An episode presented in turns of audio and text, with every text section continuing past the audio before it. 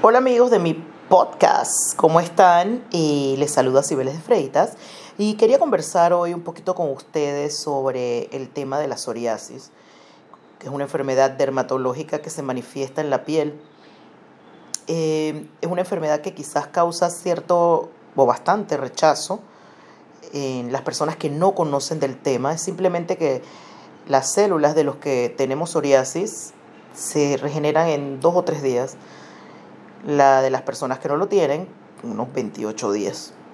Entonces te salen estas escamas o costras, a veces muy dolorosas, que se ven. Entonces de ahí el rechazo.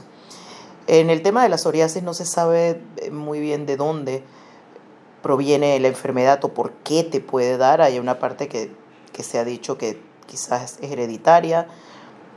No, no se sabe muy bien finalmente. El estrés es un factor que puede desencadenarla. No tiene cura, pero se puede controlar. Ya la, la medicina ha avanzado muchísimo y dependiendo de lo que tu dermatólogo te diga, puedes ir probando pues nuevos tratamientos. Es muy importante acudir al doctor para que te diagnostique que es una psoriasis, porque hay otras enfermedades de la piel. Entonces, eh, como yo empecé con psoriasis a los 15 años, una enfermedad, una, enfermedad una, una edad complicada, con una enfermedad complicada, mm, durante la vida y los años me fui dando cuenta que, que es cosas que te pueden ayudar, aparte de ir al doctor y, seguir un tratamiento que, que te pueda controlar, es la parte de bajarle el peso en tus hombros de tener una enfermedad que a veces que tú no la pediste, pero que te hace sentir avergonzado.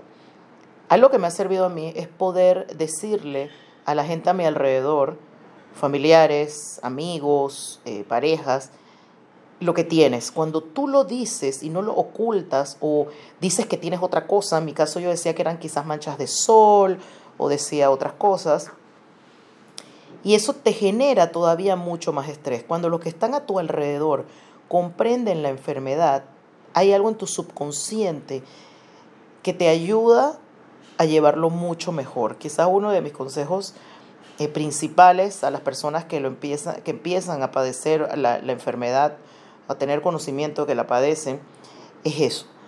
Eh, eso te ayuda a bajarle las rayas al estrés por otro lado, buscar actividades que te puedan relajar la mente y el cuerpo. Lo que sea que a ti te ayude. En mi caso es la lectura. En otros casos he escuchado gente que le va muy bien con el yoga, hacer ejercicio siempre va a ser bueno. En mi caso la lectura me ayuda a relajarme. Hay gente que dice que ver mucha televisión es malo. A mí me encantan las series de televisión y me ayuda a poner mi mente en otro lugar, que es igual que la lectura. Y eso, de una forma u otra, me ayuda con el tema de la psoriasis. Igualmente, eh, estar cerca del mar, tomar baños de sol, siempre es positivo según recomendaciones de los dermatólogos y además pone tu mente en otro estado de relajación. Así que pienso que es dentro, dentro de la complicación que es tener cualquier tipo de enfermedad, que nunca es fácil para nadie, ni ningún tipo de enfermedad es fácil para nadie, y estas autoinmunes son también complicadas es buscar dentro de nuestro entorno lo que nos pueda ayudar a sentirnos mejor. No nunca me canso de decirles el médico. En mi caso me hicieron una biopsia, que es tomar un pedacito de tu piel y analizar qué es. Y en mi caso pues salió psoriasis. Y la psoriasis la padece un 3% aproximadamente de, las personas en el mundo. Eh, es un porcentaje, tomando en cuenta otras enfermedades autoinmunes, bastante alto. Y yo me atrevo a decir que hay personas, que, que ese 3% es todavía más alto porque hay gente que no, o no se la ha diagnosticado o no se atreve a decir que ha sido diagnosticado. En sus países es, debe haber asociaciones, en mi caso Panamá está la Fundación Psoriasis de Panamá, ellos te pueden guiar quizás donde médicos, dermatólogos que están enfocados en la enfermedad, porque dentro de la dermatología quizás hay muchos que son más de, de, de la parte estética, y hay otros que se han enfocado mucho más en enfermedades tipo psoriasis. Así que quizás la fundación en tu país, organizaciones te pueden ayudar.